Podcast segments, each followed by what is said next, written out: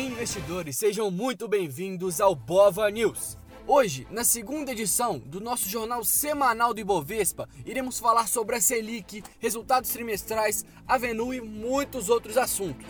Então fica aí até o final que eu vou te falar tudo o que aconteceu essa semana na Bolsa Brasileira. Mas antes, não se esquece de me acompanhar nas minhas redes sociais, todas estão aqui na descrição desse podcast. Então agora bora lá para as notícias. Nesta quarta-feira, no dia 5 de 7 de 2020, em mais uma reunião do Copom, aconteceu o esperado.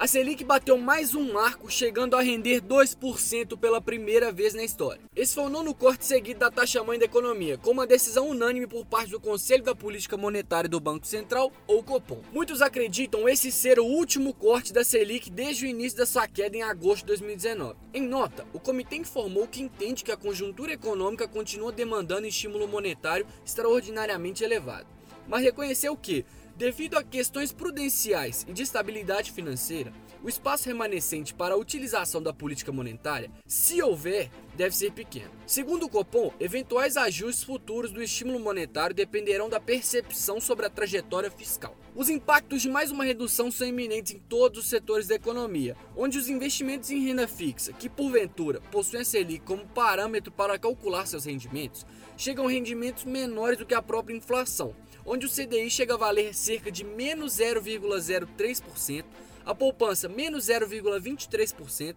e o próprio Tesouro Selic passaria a valer 0,3%, considerando a custódia de 0,25% para investimentos do Tesouro que ultrapassam os 10 mil reais. Mas para quem não tem um investimento superior aos 10 mil reais no Tesouro Selic, essa custódia seria totalmente desconsiderada e o rendimento valeria a mesma coisa que o CDB 100% CDI. O que preocupa é que em um cenário onde a inflação chega a 1,6%, os investimentos em renda fixa se tornam insustentáveis.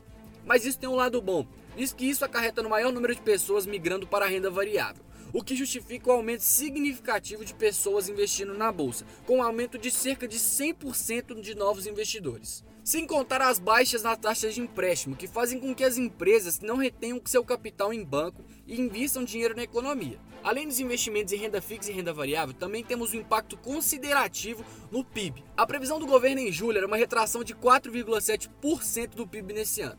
Mas na semana passada eles voltaram atrás e planejaram um movimento retrógrado ainda maior, com uma queda avaliada em 5,66% para a economia em 2020 mês de agosto começou um pouco conturbado no Ibovespa, devido à divulgação de resultados trimestrais das empresas presentes na Bolsa Brasileira, o que alimenta a angústia por parte da maioria dos investidores, que a partir do movimento de venda deles, as ações tiveram uma queda significativa, fazendo com que o Ibovespa pulasse dos 104 mil pontos para os 100 mil de novo. Algumas dessas empresas tiveram resultados catastróficos devido à pandemia. A receita da RBR fechou no negativo, totalizando um prejuízo de 392,5 milhões entre abril e maio deste ano. O Itaú registrou um lucro aproximado de 7 bi no segundo trimestre de 2020, representando uma queda de cerca de 40% em relação ao mesmo período no ano passado. A PetroRio registrou um prejuízo de quase 100 milhões no segundo trimestre de 2020, onde no mesmo período do ano passado obteve um lucro de 165 milhões.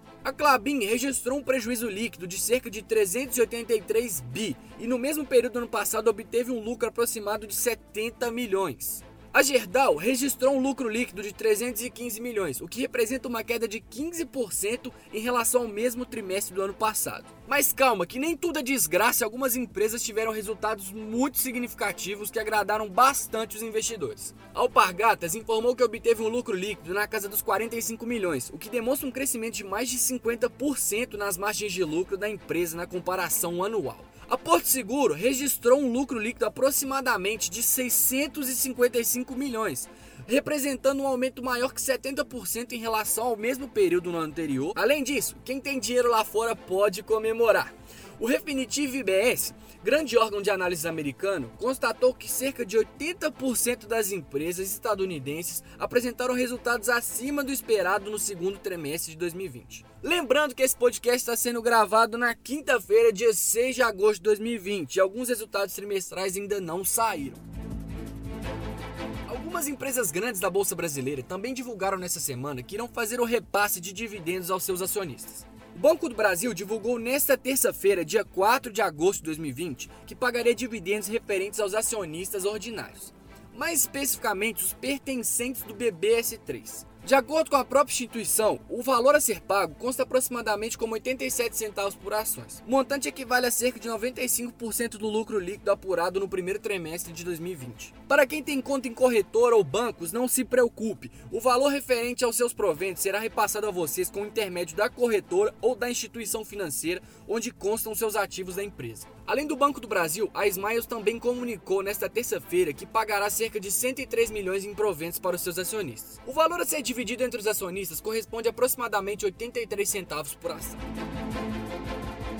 Compra e venda de empresas no mercado também está todo vapor. A empresa Sinqia do ramo tecnológico divulgou nesta quarta que comprou 100% do Itaú Soluções Previdenciárias por um valor de 82 milhões de reais. O BNDES pode levantar aproximadamente 8 bilhões com a venda de papéis referentes à Vale. O banco possui cerca de 100 milhões de ações da mineradora. O IRB Brasil, ou IRBR, como é mais conhecido na Bolsa Brasileira, informou que recebeu um aporte de aproximadamente 600 milhões do Bradesco Seguros em conjunto com o Itaú Seguros. A Seara, empresa subsidiária da JBS, recebeu a aprovação do CAD, Conselho Administrativo de Defesa Econômica, referente à aquisição de produtos de marca da empresa norte-americana de maionese e margarinas Band.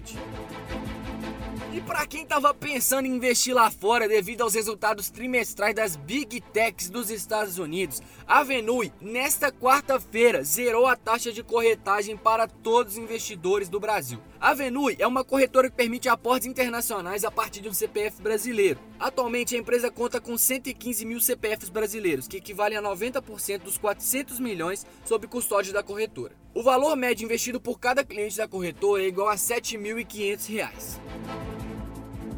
Esse foi o Bova News dessa semana. Espero que todos vocês tenham gostado. Então não se esquece de me seguir nas minhas redes sociais. Essa semana foi bem movimentada e deu bastante trabalho para reunir todas as informações aqui. Então é isso, espero que todos vocês tenham gostado. Abraço, tchau!